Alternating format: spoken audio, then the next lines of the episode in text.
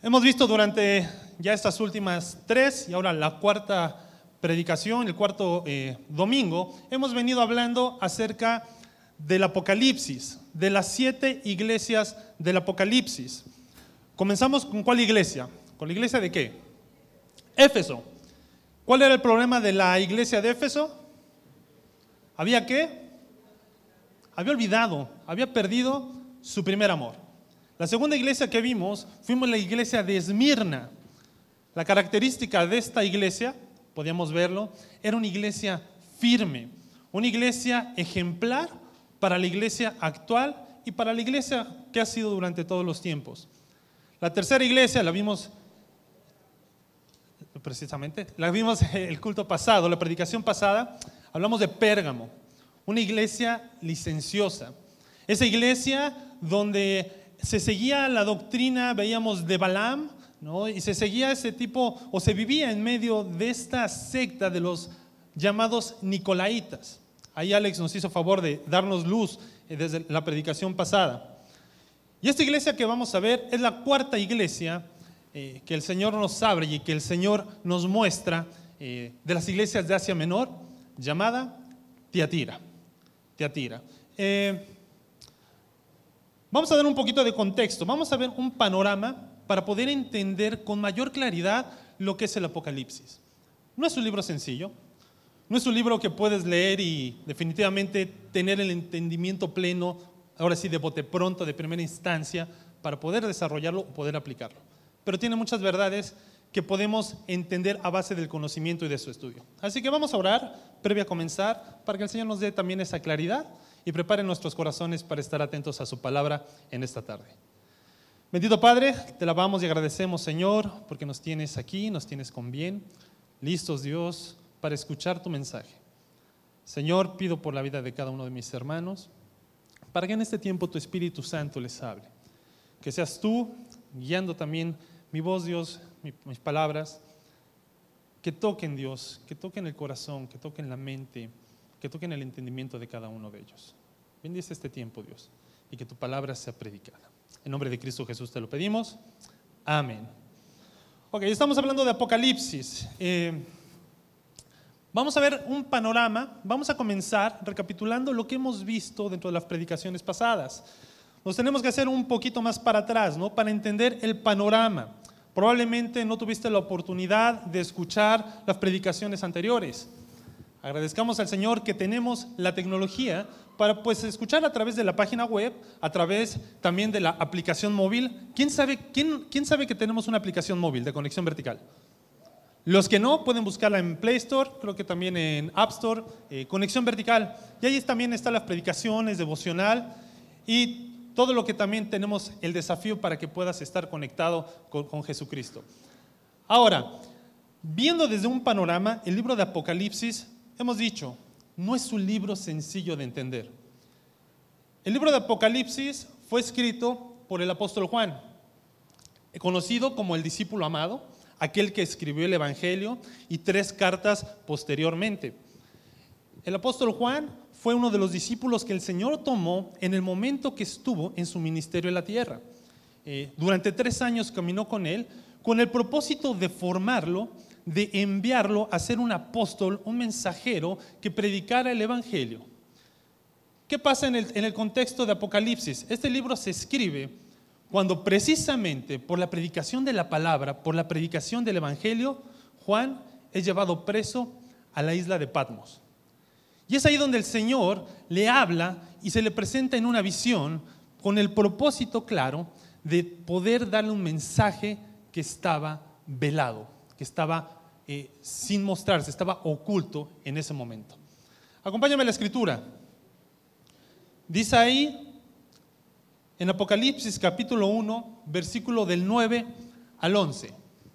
Dice, yo, Juan, vuestro hermano y copartícipe vuestro en la tribulación, en el reino y en la paciencia de Jesucristo, estaba en la iglesia llamada Patmos, por causa de la palabra de Dios y el testimonio de Jesucristo yo estaba en el Espíritu en el día del Señor. Quiero hacer una pausa en esa porción del Espíritu, en el Espíritu. La Reina Valera que es la, Biblia que estamos compartiendo acá, tiene un artículo de más que no existe en el griego. Aquí dice, yo estaba en espíritu, yo estaba en espíritu en el día del Señor. Creemos que es algo muy similar que le pasó al apóstol Pedro, Hechos capítulo 10. En el momento que él está en la azotea orando y viene un éxtasis a su vida, viene un éxtasis a su mente, donde en ese momento ve bajar del cielo una sábana. Y en esa sábana ve animales, los cuales antes estaban prohibidos comer por los judíos. Eran animales, eh, pues que era una maldición para, para o, que estaban, eh, eran malditos precisamente dentro de, la, de, la, de los judíos. Ahora, es ahí donde el Señor le dice, Pedro, mata y come, porque yo he purificado, porque lo he hecho puro. Entonces, ese tipo de visión es lo que le estaba pasando precisamente aquí a Juan. Él estaba en espíritu en el día del Señor. Y dice, y oí detrás de mí una gran voz como de trompeta, que decía, yo soy el alfa y la omega, el primero y el último. Escribe en un libro lo que ves y envíalo a las siete iglesias que están en Asia, a Éfeso, Esmirna, Pérgamo, Teatira, Sardis, Filadelfia y la Odisea.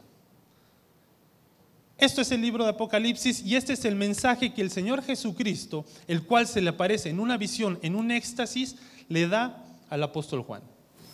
¿Qué significa Apocalipsis? El griego es apocalipse, es tal cual. Y tiene una connotación, un significado sencillo. Significa revelación. Apocalipsis, capítulo 1, versículo 1, es lo que le da el título a este libro, que dice en la primera parte, ¿la qué? La revelación de Jesucristo. Es la revelación, algo que estaba oculto, algo que estaba velado, que el Señor Jesucristo quería que conocieran las iglesias de antes. Estamos hablando de estas siete iglesias. Ahora, ¿cuál es el propósito o cuál es la verdad que descansa en este libro tan complicado de entender? Es una verdad sencilla. La segunda venida de Jesucristo. De eso se trata. Esa es la verdad que va a ocurrir. La segunda venida inminente de nuestro Señor Jesucristo. ¿Qué significa inminente? Algo inminente es algo que con toda certeza va a ocurrir, sí o sí, sin lugar a dudas, pero no sabemos cuándo. Eso es inminente. La venida de nuestro Señor Jesucristo, su segunda venida en poder, en gloria, a gobernar y establecer su reino en esta tierra, va a suceder. Es algo que tienes que tener en tu mente, que es algo cierto. El asunto es que no sabemos cuándo. Es por eso que el Señor Jesucristo da este mensaje. Da el mensaje de lo que va a pasar cuando el Señor Jesucristo esté en la tierra. habla, el Apocalipsis de lo que va a pasar antes de ese momento lo que va a estar sucediendo durante ese momento y lo que va a pasar después del momento de la llegada de nuestro Señor Jesucristo. Eso sucede. Ahora, ¿cómo nos afecta o qué es lo que afecta directamente a la iglesia? Lo que afectaba a las iglesias de ese entonces y lo que afecta a nuestra iglesia el día de hoy. Tenemos que estar preparados tenemos que ocuparnos precisamente en estas cosas que le habla a las, iglesias, esperando su venida. Tenemos que ocuparnos en corregir todas estas cosas que el Señor denuncia y el que el Señor muestra que no son de su agrado y que son cosas que no le honran y le glorifican. Eso es el mensaje que el Señor Jesucristo da a través del libro de Apocalipsis. Ahora vámonos un poco más hacia el contexto directo de Teatira. ¿Qué era Teatira? Teatira era una ciudad que se ubicaba geográficamente en Asia Menor, al igual que todas las demás iglesias. Estaba 64 kilómetros al sureste de Pérgamo. Era una ciudad que fue fundada aproximadamente entre el año 250 o 300 antes de Cristo. En la época de Alejandro Magno, el gran conquistador helénico, fue una base militar la cual fue muy peleada precisamente por las ciudades de Sardis y de Pérgamo. En cuanto a su religión, en cuanto a su cultura, su ideología, eran adoradores del dios Apolo. Los nicolaitas también estaban muy metidos en ese tipo de, Era un centro de actividad nicolaita, de esta secta que el Señor denuncia constantemente a través de la Escritura. Ahora, eh, el significado de la palabra teatira significa sacrificio continuo. Eso es lo que significa la palabra teatira, sacrificio continuo. Vamos a dar lectura a la escritura, precisamente ahí en capítulo 2, del, del versículo 18 al versículo 29, que es el enfoque, ese mensaje que el Señor Jesucristo le está velando a Juan con respecto a este, a este tema.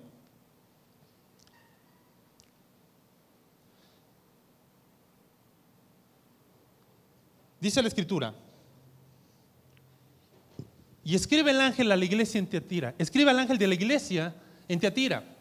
El Hijo de Dios, el que tiene ojos como llama de fuego y pies semejantes al bronce bruñido, dice esto. Vamos a hacer una pausa. Vamos a poner una estructura que tiene la mayoría de las iglesias o de estos mensajes que el apóstol Juan eh, fue, fue enviado por parte del Señor Jesucristo eh, para darle a las iglesias, en la que tiene que haber un destinatario, una identificación con Cristo, un reconocimiento, una acusación, una advertencia, una exhortación y una promesa al vencedor. En las mayorías de la iglesia se cumple esta estructura, no en todas, como en el caso de Esmirna o en el caso de Filadelfia. Ahora, al ir leyendo, vemos primeramente esto. Dice, escribe al ángel en la iglesia de Teatira. Ahí estaba lo, quien, quien era el destinatario. Ahora, la segunda porción dice, el Hijo de Dios, que tiene ojos como llama de fuego y cuyos pies son semejanza al bronce bruñido, dice esto. Nos viene la segunda parte, que era una identificación de Cristo de acuerdo a la visión que Juan vio en el capítulo 1. Podemos regresar ahí al capítulo 1 y vamos a ver eh, del versículo 14 al versículo 16. Dice, su cabeza y sus cabellos eran blancos como blanca lana como nieve, sus ojos como llama de fuego, y sus pies semejantes al bronce bruñido, refulgente como en un horno, y su voz como estruendo de muchas aguas. Tenía en su diestra siete estrellas, de su boca salía una espada aguda de dos filos, y su rostro era como el sol cuando resplandece en su fuerza. Era una ilustración, era algo que veía, una visión más bien, de cómo era el Señor Jesucristo el Señor Jesucristo que se menciona en Apocalipsis. ¿Puedes ver la diferencia del Señor Jesucristo que nos menciona aquí al Señor Jesucristo de los Evangelios? ¿No puedes ver esa diferencia de poder? Esa diferencia de que no es el mismo Señor que está eh, viniendo a sufrir como, como oveja al matadero, ya no, es, ya no es ese Señor, ya no es ese Señor que vino y que vino a buscar a través de la humildad, a través de, de llegar al corazón de cada uno, a ser sacrificado. Ya no es el mismo. Ya es un Señor que viene con poder. Y eso es lo que va a pasar al final. Ya no es un Señor que va a ser tolerante más con el pecado. Se ha cumplido el tiempo y va a haber justicia. Y va a haber disciplina para todos aquellos que no se arrepintieron y que no le conocieron como Salvador y como Señor. Dice ahí, eso es una identificación de Cristo. Ahora podemos ver un reconocimiento, reconocimiento a la iglesia de Teatira. Dice ahí el versículo 19, yo conozco tus obras y tu amor, tus obras, perdón, y amor y fe y servicio y tu paciencia y que tus obras postreras son más que las primeras. Era una iglesia que en cuanto a las obras iba en ascenso. Comenzaron con una actitud, con un activismo eh, normal, con amor, pero no se quedaron en eso. Fueron creciendo, fueron en aumento sus obras. Pero podemos encontrar por el versículo siguiente que sus obras eran muchas en cantidad, pero no en calidad. Era una iglesia activista. Y es lo que estaba pasando acá. Eso era el reconocimiento que tenía, pero viene, viene la siguiente parte. Viene el hecho de la denuncia. ¿Qué dice ahí? Pero tengo esto contra ti. Tengo unas pocas cosas contra ti. Que toleras que esa mujer Jezabel, que se dice profetiza, enseñe y seduzca a mis siervos a fornicar y a, comer cosas sacrificadas a los ídolos. Y le he dado tiempo para que se arrepienta, pero no quiere arrepentirse de su fornicación. Esa es la denuncia que hay. Esa es la denuncia que el Señor Jesucristo tiene hacia la iglesia. Y podemos ver el siguiente punto, ¿se lo regresas ahí? El siguiente punto. Regresamos ahí al tema de la identificación. Ahí está. Viene el reconocimiento, viene esa denuncia, esa acusación. Y ahora sí, el versículo siguiente viene la advertencia. ¿Qué es lo que va a hacer? Mira, he aquí, yo la arrojo en cama y en gran tribulación a los que con ella adulteran, si no se arrepienten de las obras de ellas. Y a sus hijos heriré de muerte, y todas las iglesias sabrán que yo soy el que escudriña la mente y el corazón, y os daré a cada uno según vuestras obras. Hasta ahí en ese versículo. Aquí viene lo que va a ser la advertencia. Viene la denuncia, viene una advertencia, de lo cual vamos a enfocar el mensaje del día de hoy. Vamos a terminar de leer de acuerdo a esta estructura que se le da a las iglesias. Así que hay una denuncia, hay una advertencia, pero el siguiente paso es una exhortación. Les dice, pero a vosotros y a los demás que están en Tiatira, a cuantos no tienen esa doctrina y no han conocido lo que ellos llaman las profundidades de Satanás, yo os digo, no os impondré otra carga. Dice, pero lo que tenéis, retenedlo hasta que yo venga. Y aquí es el siguiente punto, el último punto que habla acerca de la promesa al vencedor. Dice el siguiente versículo, al que venciere y guardare mis obras hasta el fin, yo le daré autoridad sobre las naciones y las regirá con vara de hierro y serán quebradas como vaso de alfarero, como yo también la he recibido de mi Padre y le daré la estrella de la mañana. El versículo 29. El que tiene oído, oiga lo que el Espíritu le dice a las iglesias. Las iglesias de, Apocalipsis fueron iglesias históricas que existieron en el Asia Menor, iglesias físicas que, se, que fueron creciendo y fueron sembradas, pero también estas iglesias y estos mensajes nos afectan directamente porque es la representación de la iglesia universal a través de los tiempos y de una iglesia actual, así como conexión vertical, una iglesia local. Ese mensaje nos afecta, pero no únicamente como congregación, porque afecta a cada creyente dentro de la iglesia. El mensaje es para cada uno de nosotros, es un mensaje práctico. Ahora, vamos a enfocarnos en la denuncia en aquella acusación con respecto a esta iglesia. ¿Cuál era el problema que tenía esta iglesia? Era una iglesia tolerante. Dice, pero tengo unas pocas cosas contra ti. Que toleras que esa mujer Jezabel, que se dice profetiza, enseñe y seduzca, que implemente una doctrina y que la lleve a cabo. Y el problema es que la iglesia lo estaba tolerando. Hay muchas interpretaciones acerca de Jezabel. Debido a que Jezabel era una mujer que era la esposa de un rey del Antiguo Testamento, un rey de Israel. Era una mujer que hizo diferentes y muchas perversiones contra el pueblo y los hijos de Israel. Ahora, esta mujer era una mujer física, una, mujer que estaba literalmente, una mujer dentro de la iglesia de Teatira. Esa es la forma correcta de interpretarlo, de interpretar el Apocalipsis. Ahora, esta mujer, que puede que no se llamara Jezabel, estaba guiando a esta iglesia a través de la seducción. Eh, no crean que estaba tomando toda una doctrina diferente. No. A través de esos pequeños huecos en la enseñanza que tenía esta iglesia, se fue metiendo para poder lograr desviarla, al punto que terminó fornicando, inmoralidad y el punto también de llevarlo en la práctica. Ese es el problema que había en este momento.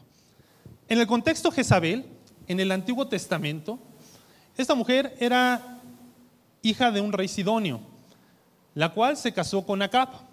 Acab fue uno de los reyes de Israel. Los reyes de Israel en ese momento ya se había dividido la, la nación de Israel. Era el pueblo del norte, el pueblo del sur, el del sur. Era Israel y Judá.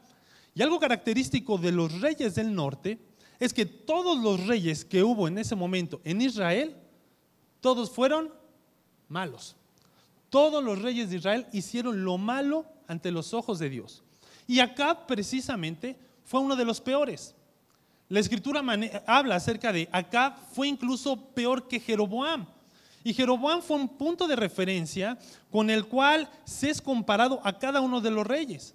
Jeroboam fue el primer rey de la desviación cuando se rompe el reino y queda como rey del norte.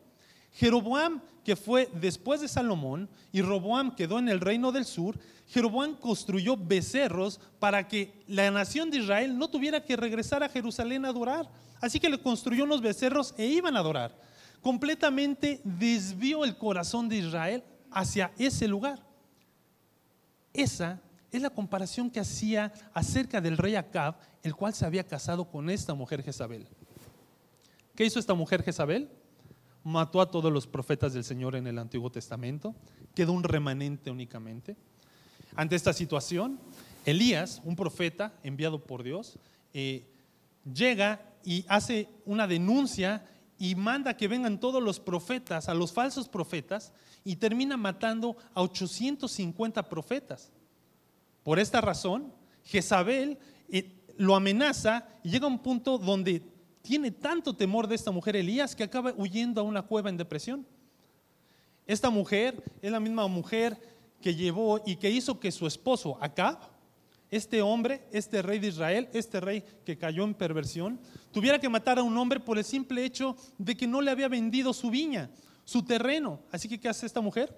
Tú eres el rey, ¿por qué no lo matas? ¿Por qué no acabas? Y ella hace que lo maten. Fue una mujer perversa. Y dice ahí Primera de Reyes, capítulo 21, versículo 25. Dice, a la verdad, ninguno fue como Acab, que se vendió para hacer lo malo ante los ojos de Jehová, porque Jezabel, su mujer, lo incitaba. Esa es la relación con la Jezabel del Apocalipsis.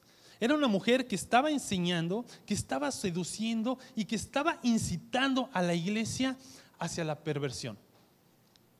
¿Qué doctrina? Habla la escritura acerca de las profundidades de Satanás. Esa era la doctrina que estaba enseñando, en la cual dice que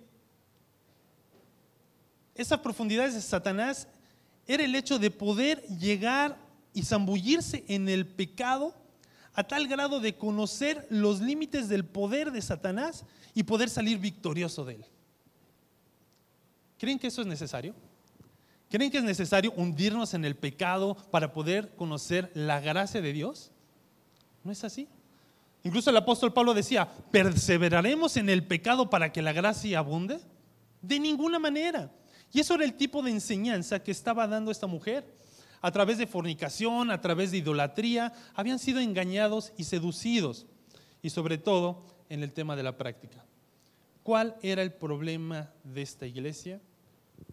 Que era una iglesia tolerante, toleraba el pecado. ¿Qué es tolerancia? El significado, simple que me viene a la mente es algo que aceptas o algo que aguantas.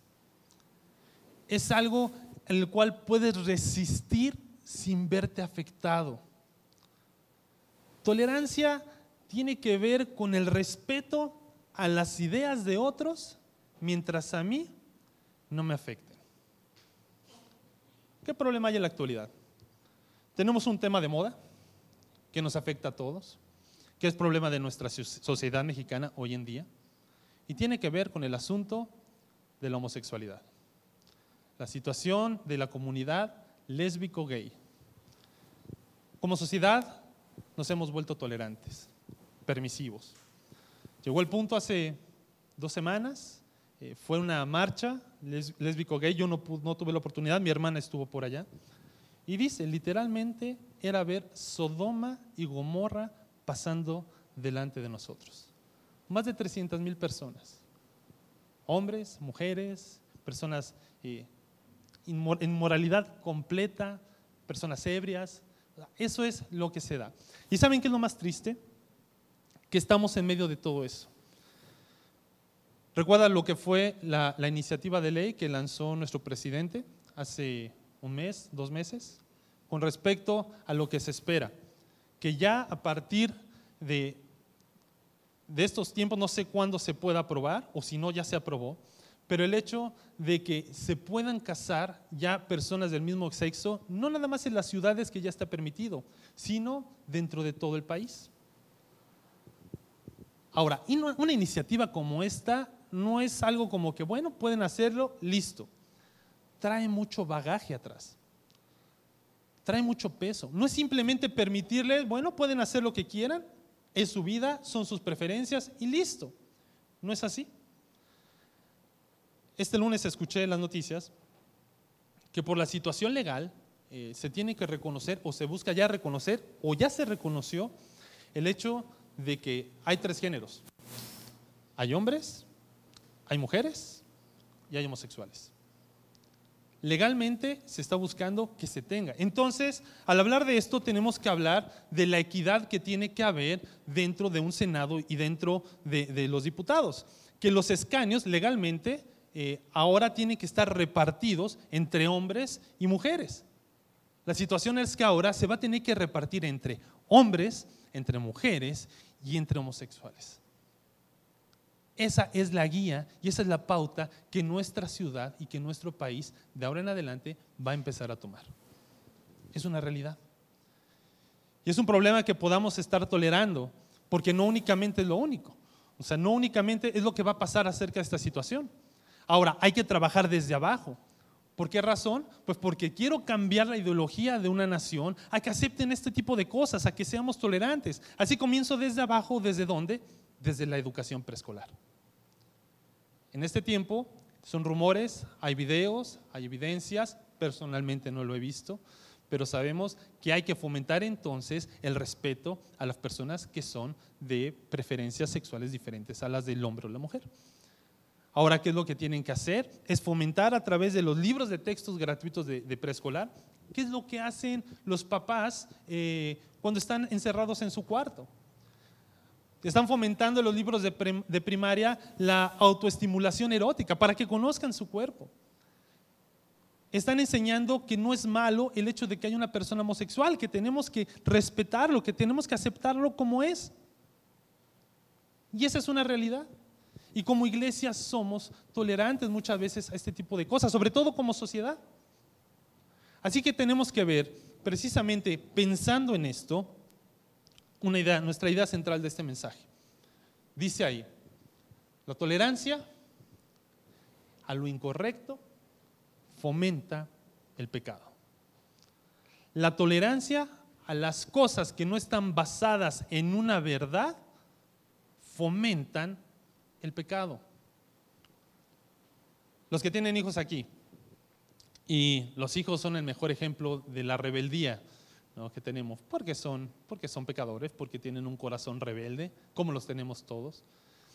Y cuando uno de ellos está haciendo lo incorrecto, si tú como papá se lo pasas una, dos, tres, n veces, ¿qué es lo que estás haciendo?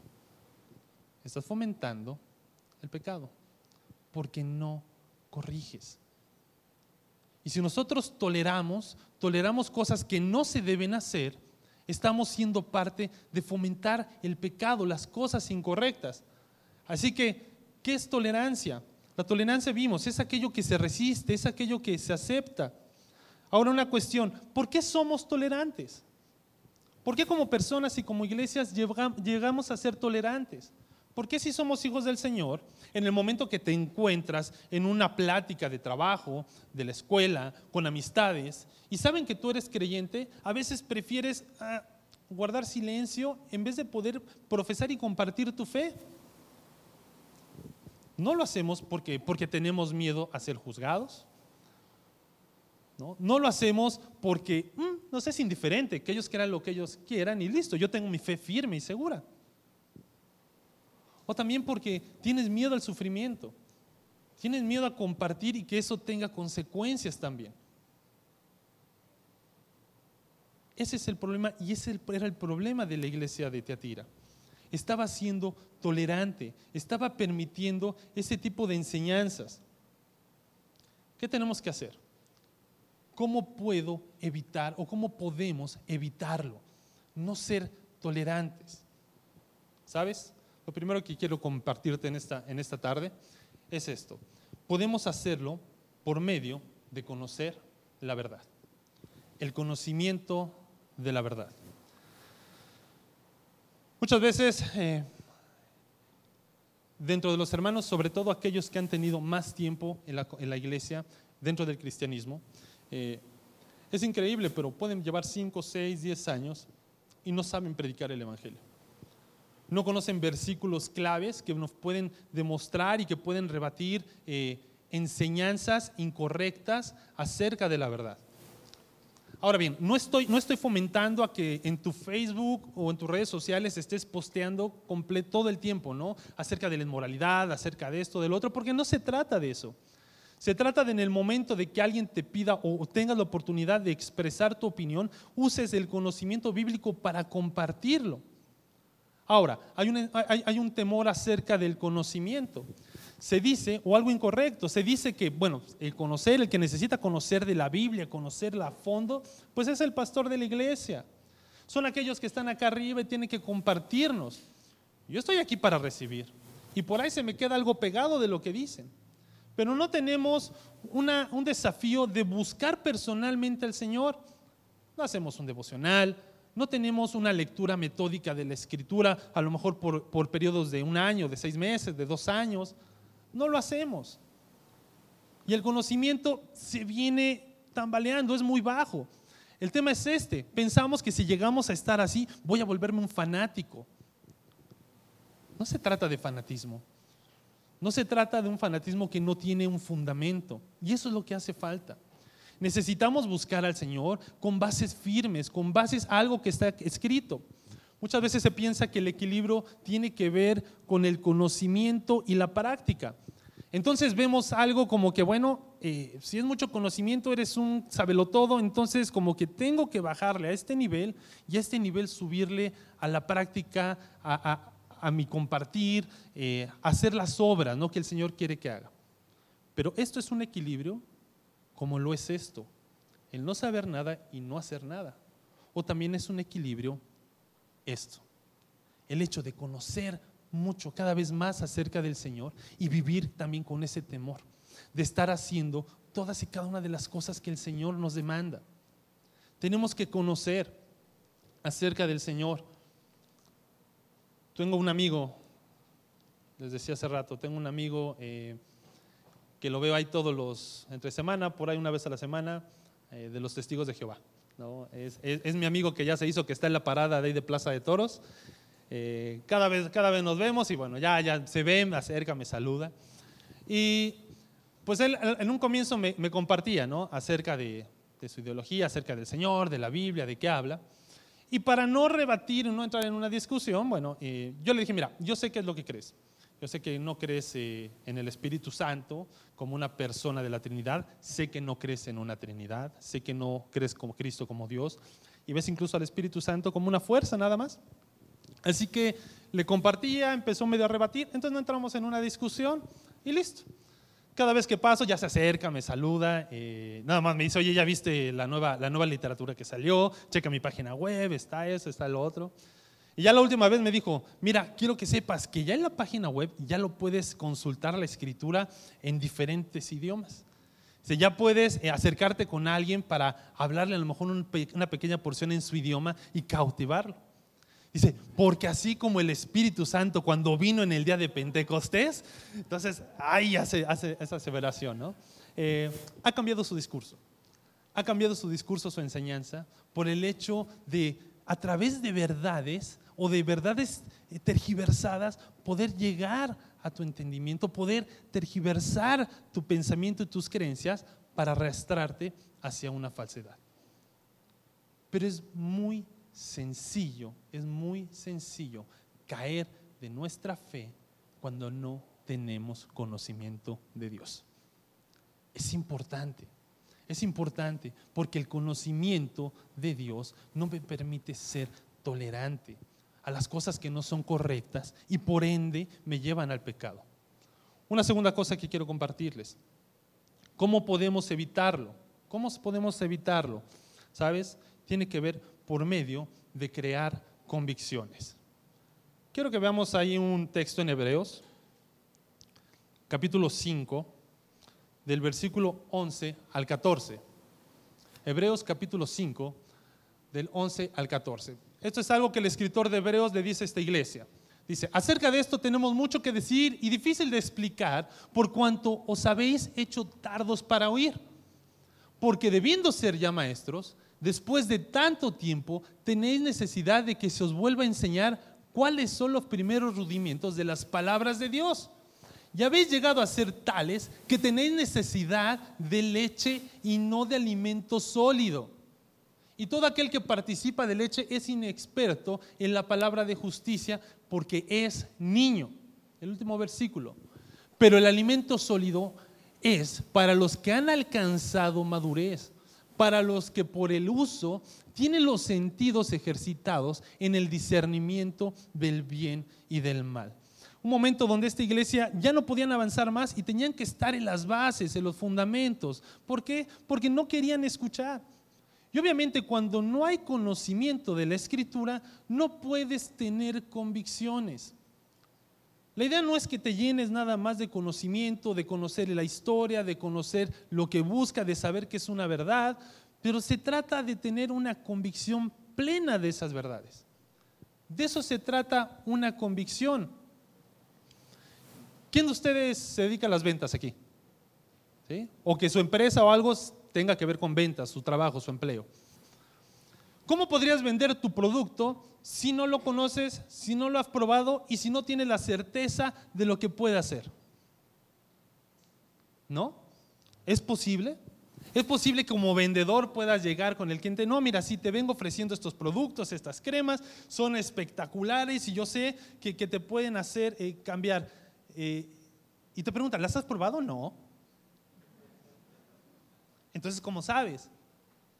Y dice, pero no sé, pero bueno, a lo mejor no son tan buenas, pero yo sé que... ¿Qué convicción tienes acerca de aquello que estás promoviendo? Si no tienes convicciones, por mucho que tengas conocimiento, no funciona la cosa. Una convicción, en un significado que hace mucho tiempo me dijeron, una convicción es aquello que uno cree de tal manera uno cree que de tal manera que llegas a convencer a otros.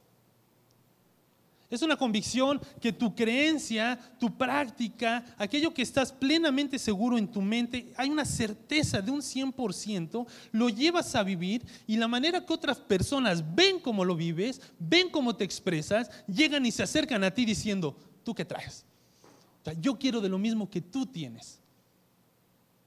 Pero esa es una convicción. Son convicciones que llevaron a un apóstol Pablo en Filipenses capítulo 1 versículo 21 decir, porque para mí el vivir es quién? Es Cristo. ¿Y, el morir qué es? Es ganancia. Era una convicción plena que tenía. Era el hecho de hablar en Filipenses cuando él dijo, bueno, yo soy de la tribu de Benjamín, que yo soy esto, judío, pero sabes que todo esto lo estimo por basura, con tal de que gane a quién? A Cristo. O sea, había una convicción que incluso estando preso, cuando le escribe a la iglesia de Filipos, los que estaban a su alrededor, los guardias, los del pretorio, ¿qué pasó con ellos? Se convirtieron. Eso es una convicción. Una convicción es ver a los amigos de Daniel, Sadrach, Mesach, Abednego, cuando se les pidió que se postraran ante la estatua de Nabucodonosor en el Antiguo Testamento, ¿qué dijeron? No. No, no nos postraremos ante ningún otro Dios, porque nuestro Dios nos puede salvar. Y aún así, si no lo hace, no lo haremos. Y fueron aventados al lago de fuego, fueron aventados, perdón, al horno, en un horno ardiendo. ¿Y qué pasó con ellos? Salieron victoriosos. No se quemaron. Eso es una convicción. Y tenemos que tener esa convicción que surge del conocimiento para poder influir y llegar al corazón de otros. Pero no deseamos, nos cuesta, es más sencillo hacer lo incorrecto, es más sencillo ver la tele, pasar más tiempo haciendo otras cosas que tomar un tiempo específico en el cual hagas una cita con Dios y lo respetes cada día. No me interesa conocer más. Y ese es un error. Por eso somos tan sensibles a ser arrastrados. Por eso muchas personas vienen a la iglesia y después ya no regresan. Porque no tienen un conocimiento de las verdades del Señor. Lo último que te quiero compartir, con lo cual podemos evitar eh, este, estos errores, el ser tolerantes, se trata de asumir un compromiso. Un compromiso, una convicción más bien, sin compromiso es como la fe sin obras que nos dice Santiago. Yo estoy convencido de algo, pero no me comprometo. Es como haber creído en el Señor Jesucristo, pero mi vida sigue siendo la misma, no cambio, no hay frutos, no hay evidencia de que el Señor mora en mí. Y eso tiene que ver con las convicciones y precisamente con este paso. ¿Qué es lo que dice ahí esta misma palabra? Su etimología de compromiso habla de con o com, que tiene que ver con todo, un conjunto. Pro, ¿qué significa pro? Ir hacia adelante. Y el hecho de miso, de donde viene misionero, es el hecho de ser enviado. Compromiso es ir, es ir con todo hacia adelante, con todas aquellas cosas que te has comprometido, que has acordado, que conoces, ponerlas en práctica y avanzar es el hecho de, pasar de lo teórico a lo práctico. De eso se trata el compromiso. ¿Y saben algo? Qué difícil es comprometernos. Qué difícil. Es difícil comprometernos en la vida. Los jóvenes de ahora ya no se casan. Ya no, ¿para qué? Está la unión libre. ¿Para qué comprometernos? No queremos compromisos, no queremos ciertas responsabilidades. Eso era de antes. Qué anticuado, ¿no? Estarte casando.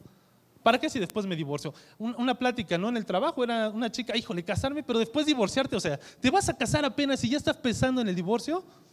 Es en serio. Híjole, después es un problema. Bueno, eso es lo que llega a pasar. No hay compromiso. Y a veces también lo vemos muy lejano. El compromiso que el Señor espera de nosotros es directamente proporcional a lo que Él hizo en la cruz. Él lo hizo por ti. Él dio su vida. Y es triste. Y lo vemos también aquí en nuestra iglesia. La semana pasada tuvimos ya el privilegio de poder terminar nuestro curso de fundamentos. Fueron 10 materias, 10 eh, clases, perdón, que estuvimos viendo sobre la doctrina, sobre lo que creemos como iglesia. Cosas que nos ayudan a ir cimentando para que con el conocimiento y con el tiempo y el estudio de la Biblia podamos tener, tener un entendimiento correcto y así ir edificando, ir edificando con el propósito de poder llegar a la estatura de nuestro Señor Jesucristo. Fue una bendición para mí poder compartirlo. Fue una bendición para mí el primer día estar aquí adentro compartiendo y ver a 50 hermanos decididos a conocer más acerca de la escritura.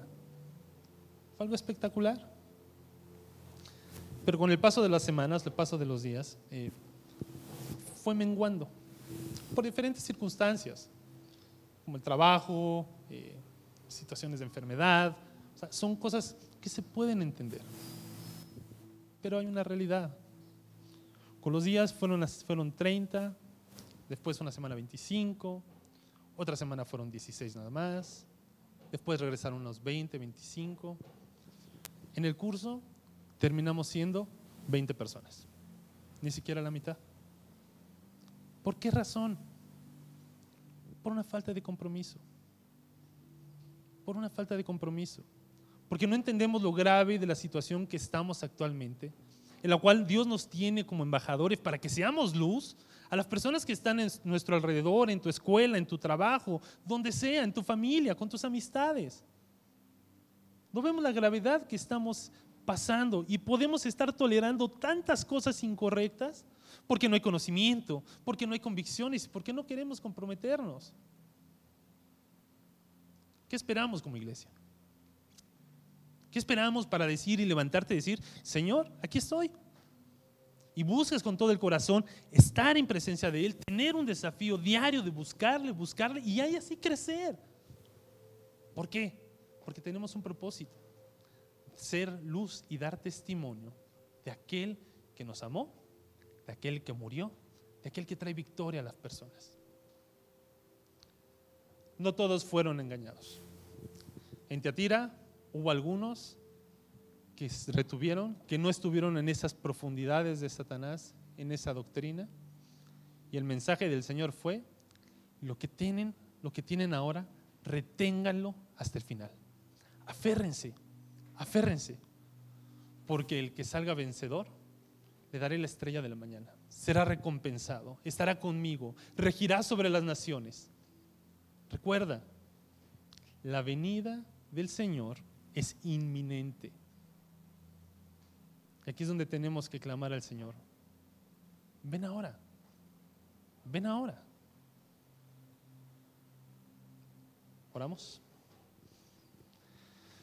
Dios y buen Padre, cuán agradecidos estamos, Señor. Porque tu palabra, lo que nos has dejado, Señor, tiene la intención clara de que podamos voltear hacia ti, clamar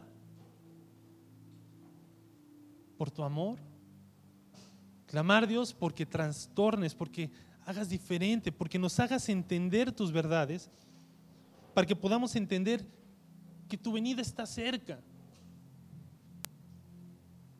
Dios, ayúdanos. Ayúdanos a asumir compromisos. Ayúdanos, Señor, a buscarte constantemente. Porque sabemos que esperas que seamos luz, que seamos testimonio, para que como creyentes cumplamos el objetivo principal por el cual nos has colocado, honrarte y glorificarte.